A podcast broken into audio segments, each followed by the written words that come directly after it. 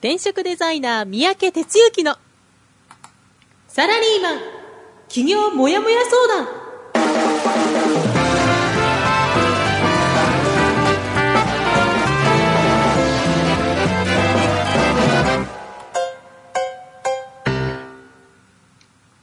自分に何ができるんだろう？何から始めたらいいの？この番組はそんなモヤモヤ状態のあなたのお悩みにサラリーマンの応援団長転職デザイナー三宅哲之がお答えするポッドキャスト番組です2018年3月20日火曜日朝6時です。えー皆さんおはようございます。編集担当の浜ちゃんです。えー団長おはようございます。はい、おはようございます。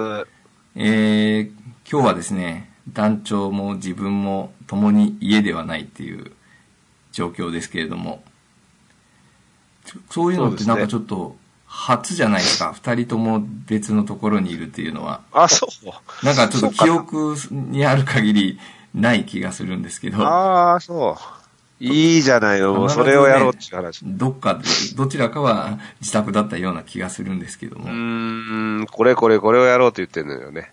うん。なるほど。ねどこでも、どこでも、いつでも。そうですね。はい。というわけでちょっとあのね、あの、団長はね、音結構いいと思うんですけど、自分はすいません、ちょっと、パソコンの内蔵マイクなんで、音が悪いんですが、申し訳ないです。ちょっと今日はご容赦ください。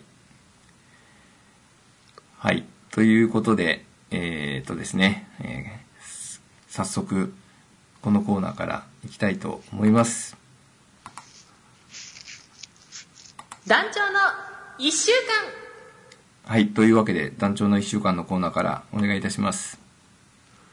はい。じゃあ、今日もそこから始めていきたいと思うんですが、実はすいません、あの、先週も言ってたかもしれませんが、あの、花粉症がですね、重症になっていて、あの、もう朝起きたら、目と鼻両方詰まるというですね、すごいお聞きづらい状態だと思いますが、あの、薬を飲めと、もう盛んに周りに言われてますので、もう飲もうかなと、飲まんとどうもならなとうんいうことですいません、あの、鼻詰まってて。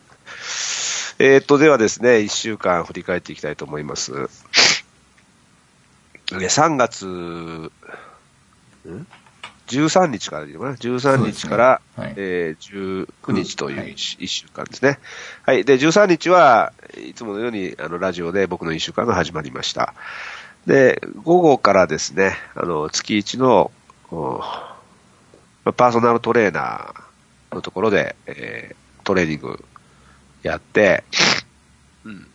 でね、数字がね、ちょっと改善してたんですよね。うん。うん、で、あの、周りも変わらず、トレーニングちょっとサボってるとこもあったんですけど、あの、なぜ数字が改善したのかって、後で解明ししたときに、あの、最近ちょっとあの、山に来ていろいろ作業やってるんですよね。うん。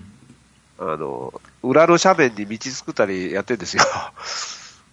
うん。で、それをね、あの、結構、えー、1、2時間ぐらいかな。2時間半ぐらい没頭してやってたぐらいがいつもと違うなと思って、結構ね、そういうね、あの、野良仕事系はダイエットにつながるんじゃねえのかなと。うん。いったような話をそのトレーナーと話してて、あ、ぜひそれちょっと結果を見せてくださいなって言われてね、うんまあそんなこと楽しみながら、はい、やろうと思ってますが。で、火曜日は夜はですね、面談ですね、をしました。それから14日は、えー講師ミーティングですね。ハイブリッドキャリアスクールの講師陣の人と全体ミーティングをやりました。はい。かなりちょっと聞きづらいで、これね。ごめんなさいね。えー、それから、そうだね。うん。ほいで、その日、あなんで、で、15日、16日と、山の、山のオフィスというかね、はいいう名前にしようかな。に、えー、来ていきました。はい。で、えーっと、まあ、ちょっと、ガスの回線とかですね、うん。あって、ガス屋の立ち会立ち会いとかも伴ったので、まあ、それもあって、まあ、こ向こう、向こうというかこっちと来ましてですね。それで、16日の夜は、まあ、昼からだから、東京戻って、五反田ベーシック授業。うん。えーと、今回は20人弱かな、集まっていただいてね。はいあの、熱心なひとときを過ごしました。それから、17日の土曜日は、えー、5年中 4455EX っていう、4 40代、50代のコミュニティですね。はいで、定例会をやってますので、それをやって、で、午後から週末ベーシック授業ということで、はい。やりました。で、夜は、そのスクールの24期の皆さんと、一度も飲み会ちょっとタイミング合わずにね、できてなかったんで、うんあの、夜は飲み会やって、まあ結構盛り上がったな。うん。はい。あの、深酒をしてしまいました。楽しくてはい。はい。そして、えー18日日曜日は、えーっと、スクール21期の、えー実践定2の授業。はい。で、夜から山のオフィスに入っておりまして、で、えー昨日は、まあ、休み兼、実はあの、今日ね、最終判断もうちょっとしてするんですけど、あの、メンバーの皆さんに手伝っていただいて、えーこの、あの、ベースコッコっていう名前なんですけど、ここね、名前、そういう名前つけたんですが、はいまあ、焚き火のベースグラウンド兼、いろんなこう、なんていうかな、研修施設みたいなことを考えてるんですけど、はい。はい、そこのあの、プロモーションムービーをね、あの、うんメンバーの動画の、の専門家いますんで撮っていただくっていうことに合わせ、実は写真も撮ってもらおうと思って、それも写真の専門家うん。頼んで、で、メンバーの人にちょっと、まあ、エキストラで出てもらうというかね、うんいうことで、今日から予定してたんですけど、ちょっと雨がね、ああのうん、なんでちょっとどうしようかなっていうこと。まあ、それの買い出しを昨日はですね、一日やっていて、ーうん。一応準備万端状態にしてあるんだけど、まあ、あいにくの天気でどうしようかなっていうのが今現在ですね。うんはい、そんなことでございますね。なるほど。はい。ありがとうございました。はい。えー今日も朝からたくさん聞いていただいてありがとうございます。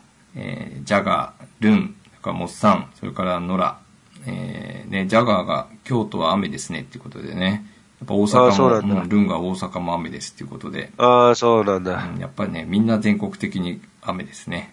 うーん。あレイチェルもありがとうございます。おはようございます。はい、それではあの、す本編の方に行きたいと思います。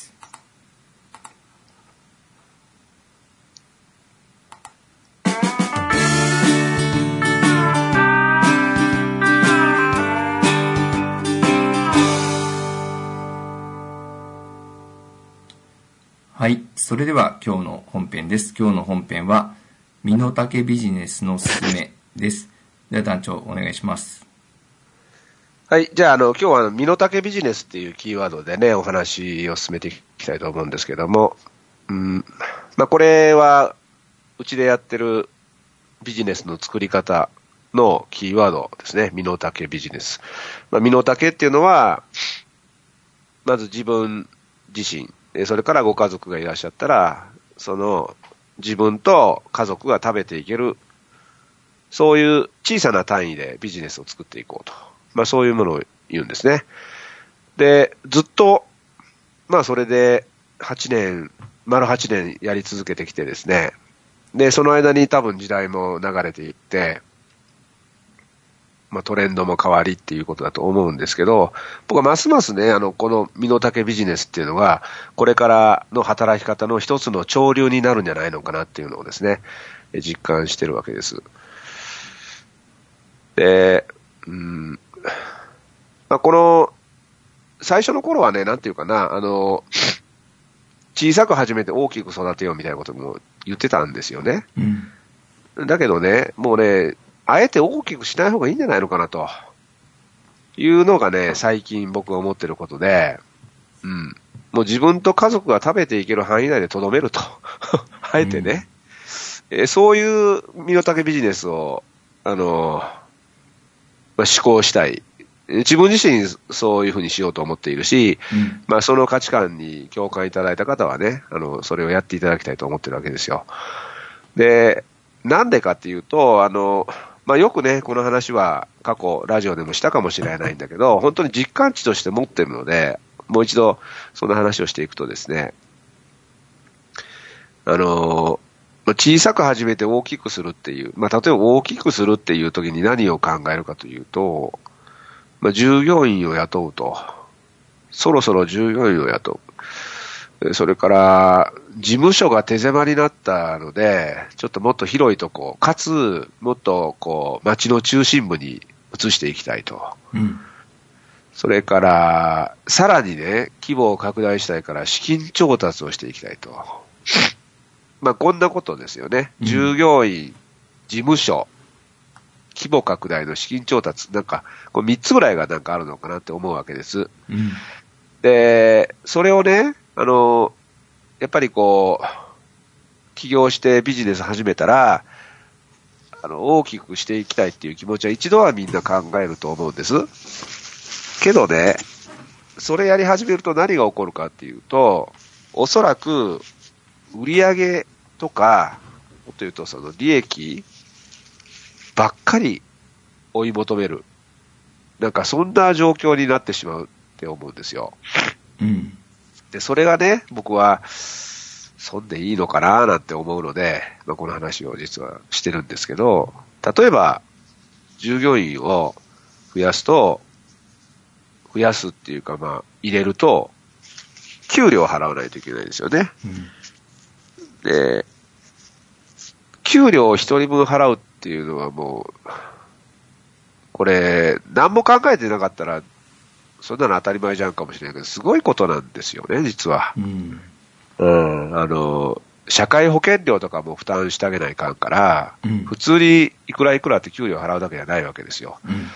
これがあの、サラリーマン時代の逆転現象なんで、今自分がどれだけ会社から恩恵を被ってるかって一回見見るとすぐ分かっちゃうんですけどね。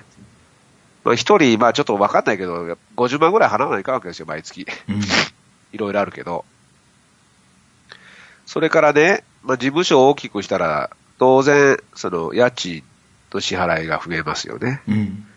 それから、僕も何度か事務所変えてそういうこと経験してるけど、あの、やっぱ変えるたんびにね、なんかあの、変にこう、置いてる机とかなんかをちょっと変えようとかね、うん。それから、重機をどうこうしようなんて言って、一回事務所変えるとそれに付随するお金って結構かかるんですよね。うん。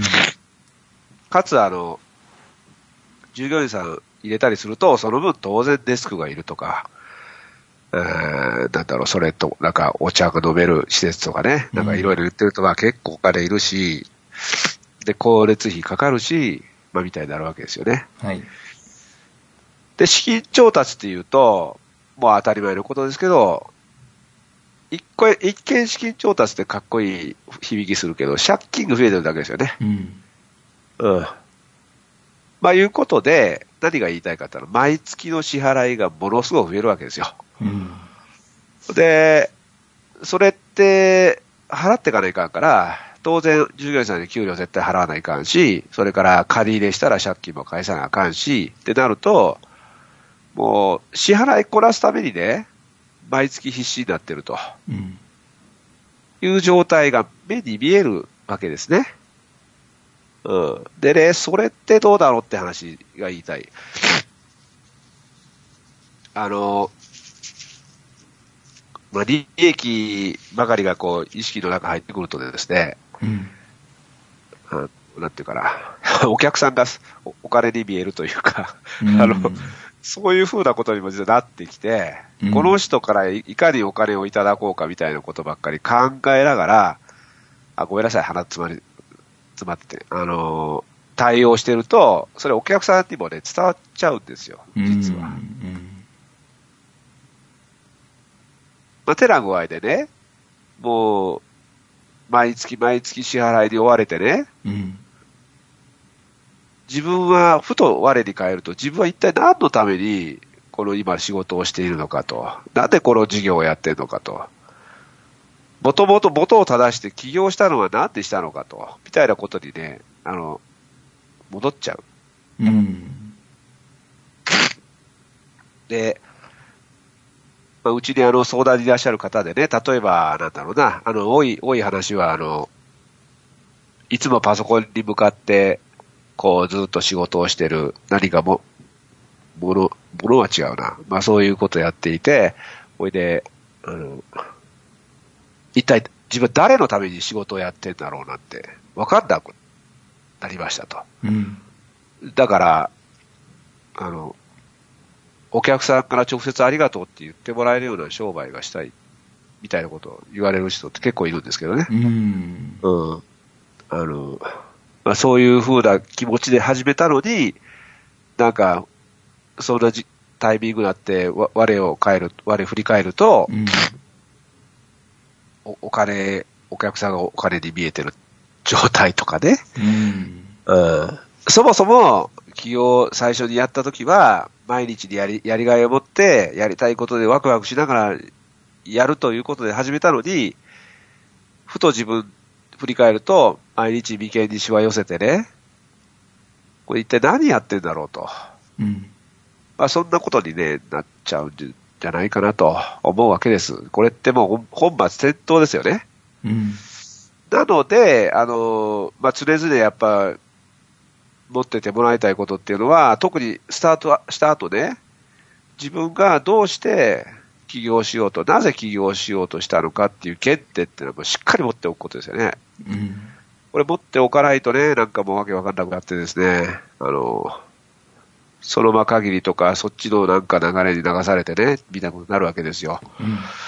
まあそんなことで、要は、あの、だから僕ちょっとあの、身の丈ビジネスっていうことをすごい言っていてね。で、あの、まあ身の丈って言ったらその、大きくしないっていうことで言ったら、自営業っていうあの言葉とね、重なり合うと思うんですよ。うん。なんか零細のね、一人が二人でね、なんか家で仕事してるとかね、うん。そういう自営、自営業っていうのかな。なんかそういう言葉と重なり合うかもしれないけども、あの、まあ、ある意味そうだと思っていて、うん。ただし、ただし、新しい、新しい時代の自営業って名付けたいわけです。うん。要はね、あの、まあ、言葉で言うとね、あの、店舗とかね、元手とかね、それからなんだろうな、特別なスキルとかね、そういうのは何もいらないわけですよ。うん。何もいらなくて、で、あなたの身一つでできること。で、えーこんなものが仕事になるんですかって言われるようなこと。驚かれるようなこと。で、そこにしっかり目を向けて、でもそこにはね、確かなニーズってあるんです。そのニーズをしっかり掘り起こして、丁寧に組み立てて、もしかしたら世の中の人が見落としているようなものに目を向ける中でね、商売って作っていけるんですよ。うん。それが身の丈ビジネスの作り方だと思ってるんですけど、うん。うん。なんかね、そこにね、ぜひ、あの、向かっていただきたい。それが、やっぱり、幸せを手繰り寄せることになるんじゃないのかなってね、うん。思うんですね。うん。だから、まあ、こう言い切っちゃうとちょっと賛否両論あるんだけど、大きく構えて、たくさんの人に訴求していくようなビジネスっていうのは、これから多分陰りがな見せるんじゃないのかなって思っていて、うん。うん、僕はある、 Small is beautiful って思ってるんで、僕はね、うん。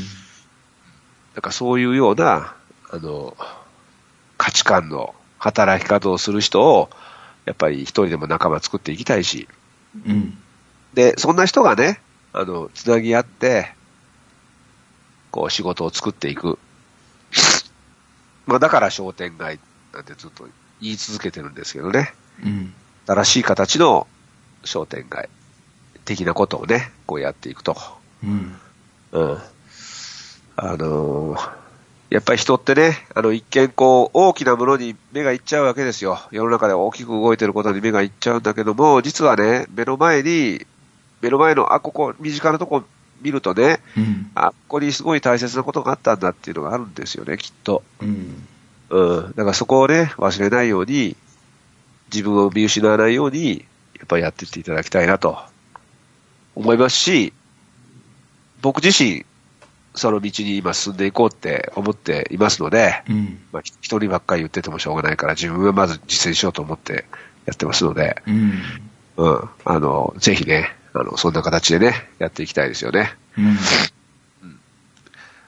まあちょっとあの、えっ、と、その事例としてね、僕あの、再三ちょっと山、山に行ってますとか、団長は最近どこにいんのよって、あの、この間も 飲み会やってたらね、言われて、うん。あれどこですか？あのなんか、先がシュート見えてるとことか言って、うん埼玉ですか？とか、まあ、埼玉なんですけど、うん。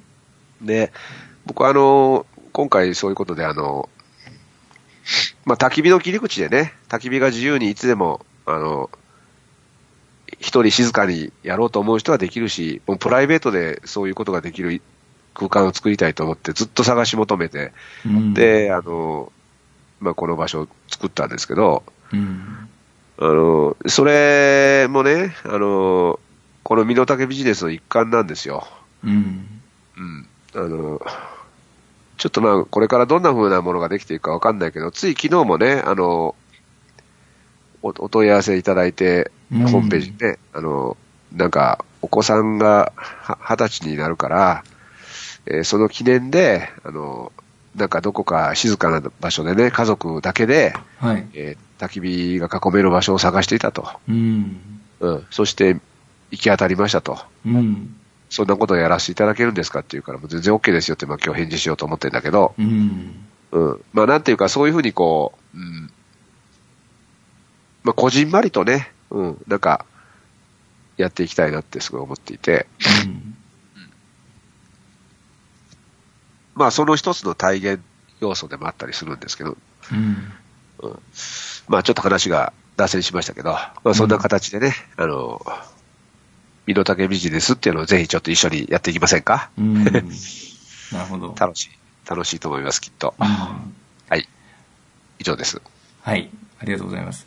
まあ、あの、よくこう、起業ね、されたあの先輩のお話をちょっと聞いてると、ついこの間もそんな話聞いてたんですけど、要はその収入が、な、その一定じゃないっていうか、その、うんどっと入ってくる時もあれば、ままあ、全然ない時もあるみたいなね、話をされていたんですけども、なるほど。えーだからあの、例えば従業員さんを雇ったり、まあその家賃が発生するね、まあすごく大きく発生するようなところをね、あの、大きく借りたりすると、そういうのっていうのはあの、こう、毎月必ずやってくる、きますよね。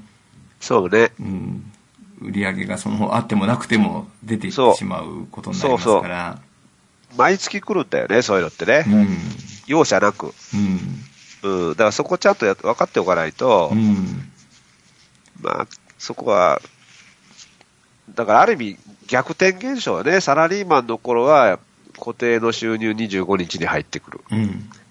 で、まあこうしては事業を始めると、毎月25日に支払いをしないといけうないっん。ていう逆転現象なわけですよね。うん。当たり前のことなんだけど、やっぱこれ実感としても、もう味は、味、じ、その時になって慌てたら遅いから、うん。そういうサイクルになるっていうのを分かった上でやっていかないと、うん。なんか一時の思いで、うんなんか、うん、いっぱい従業員雇って、自分が社長になって、うん。こう、舵取りしてんのがいいんだと。うん。まあ、それやりたい人はやっていいんですけど、うん。多分ね、あの、ちょっと僕は、まあ、まあ価値観だよな。何のために起業したのっていうことからすると、うちでやってる思考とはちょっと違うところに行っちゃうって思うんですね。うん、そうですね。でもあの、なんて言うんでしょうか、そのまあ自分がそもそもこうやりたいこと、好きなことをベースに考えると、あの、そういうところもあるし、ただあの、やっぱりなんか、まあ、それがその、ちょっと違うのかもしれませんけど、その世の中を変えたいっていうような、そういったこう、使命感の場合は、ある種の規模も持たないと、そういう影響力としてはなかなか難しかったりもしないですかね。うん、そうね。あの、だからそこもそういうふうに思うかどうかってことだよね。うん。そうですよねそう、だからな、そうそう何のために起業したのかっていうさっきね、団長も言われた、うん。うん。そもそももうこうなんか自分のやりたいようにやっていきたいと思ってたのに、規模を追いかけちゃうと変な風になっちゃうし、そうそうそうそう。そこそのとこですよね。な、何のために起業したのかっていう。そう。やりたいようにやりたいっていうのすごいあってね。うんあのー結局、まあ、周りに人、人がいないとできないこともあるかもしれないけど、それやりたいことやれなくなるんですよ。うん。あの、組織作っちゃうと、うん。自分がやりたいようにはやれないよね。やっぱ周りの人のこと気にせなあかんからね。うん。うん、一言で言うと。うん。それでチームをうまいこと、いわゆるマネジメントなっていう種類の話ですよ。うん。で、マネジメントしたければねう、んすりゃいいけど、僕はマネジメントなんかしたくないからね。もう一切。うん。だだから、この道、あの、歩んでいるし、うん。うん。まあそういう人の組織を動かして、みたいなことをやってる。まあ僕の知り合いでね、そうやって順調に同じようにあの、同じ時期でスタート切ってね、どんどん大きくしてる人いるけど、うん。あ彼はそのため、そういういい会社を作りたいみたいな、そういう思考なんだよね。うん。らそれはそれでいいんですよ。それも素晴らしいことだと思うけど、うん。でも僕は、あの、そっちじゃないわけね。うん。もう思思いつきで自分がやりたいようにやりたいってあるからね。うん。すぐやりたいから。うん。うんでもね、なかなか、そういう、こう、いろんなメンバーいるといいこともあるけど、すぐやりたいことをその場でやるっていうわけにいかないからね、やっぱね。うん。まあそういうちょっと両、両面あるかなって感じかな。うん。うん。なるほど。はい、ありがとうございました。えーっと、今日もね、あの、あと、あの、コメントいただいてますけども、ね、お、えー、織江さん、規模よりも商品の力強さ、求心力が大事なんですかねっていうふうにね、コメントしていただいてます。うんなるほど。はい、あとね、ジャガー、同感です。不要なマネジメントが多いですって。まあそうですよね。こう、人が増えるってことはそういうことになっちゃいますもんね。うん。はい。それでは、あの、エンディングの方にちょっと行きたいと思います。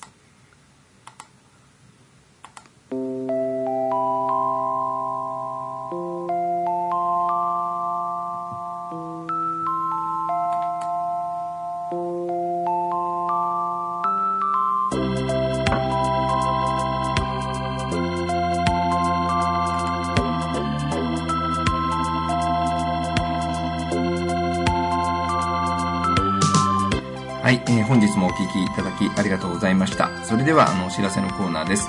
えーこんな風にあの、熱い団長、それから楽しい皆さんに会える転職塾フリーエージェントアカデミーの授業があります。4月5日木曜日、え埼玉、それから4月の11日、え水曜日横浜、え4月の14日中四国広島体験授業、それから4月の15日日曜日週末本部体験授業、4月の20日金曜日五反田メイン授業、4月21日の土曜日大阪と続いていきます。えまた、企業についてコンパクトに学べる、えーいろはセミナーもあります。えこちらの方は、え3月23日金曜日、今週金曜日ですね。えそれから25日日曜日、28日水曜日、えそれから4月の4日、こちら東京で開催されます。4月の14日土曜日ですね。こちらの方は広島、18日は東京、22日日曜日、大阪と、えたくさん開催されています。え番組へのご意見、ご感想を募集しています。また話していることへの質問や感想も歓迎です。次週は、えーお待ちかねのゲスト会です。ね、あの、誰が出るか、ぜひね、楽しみにしていただければなと思います。Facebook ページは転職塾フリーエージェントアカデミーゼロから始める自分サイズ企業の学校です。転職塾 Facebook ページで検索してください。Twitter はハッシュタグ応援団55までツイートお願いします。メールはマネージアットマークパインクドットネットまでお願いいたします。え団長今日のお話ですけれども、あの、まあ、団長がいつも言ってらっしゃるようにね、あの、身の丈とは言いつつも、あの、一人っきりじゃできないと思いますから、あのそういう時にあの、こう、仲間が集まって、こう、動けるって、そういう環境がいいですよね。そうそう。そうですよ。うん。うん。だから、あの、まあ、そうそう、その通り。はい。うん。えそそう、一人、一人、一人で立つけど、あの、ちゃんとチームが作れる。だから、チームを自前で固定化するのかどうかっていうことを言ってるわけで、うんで、それは、まあ、僕はね、はいはいそうじゃない方がいいでしょっていうことを言ってるわけですよ。まあ、あの、ある種のその、だから従業員のマネジメントじゃないですけども、そういうチームのマネジメントみたいなのはちょっと必要かもしれないですよね。うん、そうだね。うん。それをいかにね、うまくやっていけるかで決まってくる感じもしますよね。うん。うんさっきのあの、今日冒頭の話の、あの、プロモーションビデオを作るって言ったら、その何か動画を撮る方、それから写真を撮る方とかが集まってきて、こう、やるみたいな、そういうことですよね。そう、あの、す参加者も含めてね、うん。うん、そういうのが、一気にプロジェクトとしてできちゃうっていうか、うん。うん、あの、それも二つ返事でね、うんまあありがたいことだけども、うんこういうのあるけど、手伝ってくれるって言ったらいいですよって言っうん。て、すぐできちゃうんですよね。うん。そういうのがね、やっぱりこう、うん、会社自体と違うよな、本当思うけど。そうですね。うん。うん、で、要はね、その、そのね、ひとときをみんなで楽しめると。うん。まあ、ある意味仕事としてやるんだけど、うん。片や遊びが入ってるから、うん。みんなで楽しめると。うん。だから、それを、まあ、楽しんで仕事できるっていう状態なわけね、いつもう。ん。ありたいことは。うん。うん。そうね。そうじゃないのはね、やっぱりね、やっててもしょ,、うしょうがないよね、もうね。うん。あともう一ついいのはあれですよね。あの、要は好きな人と組めばいいってことですよね。あそう会社だとほらね、嫌いな人ともなんかやらなきゃいけないし、嫌いな人の言うことを聞かなきゃいけないけど、あの、嫌いな人とやる必要ないですからね。とんともうそれもね、もうそういうのも絶対やらんほうがいいよ、もうん。う。ほんまに。ね、そう言うとねね。ササラリーマンは大変なんだけどね、分かってんだけども、はい。働き方をシフトするってことですよ。うん。うん。はい、ありがとうございました。それではね、ちょっとお時間になりましたので、放送の方はこちらまでとしたいと思います。それではお届けしましたのは、はい、えー団長こと転職デザイナーの三宅哲之でした。編集担当の浜ちゃんでした。それでは、今週も頑張りましょう。せーの、いってらっしゃいってらっしゃい。この番組は、転職塾。サラリーマンがゼロから始める自分サイズ企業準備の学校。フリーエージェントアカデミーの提供でお送りしました。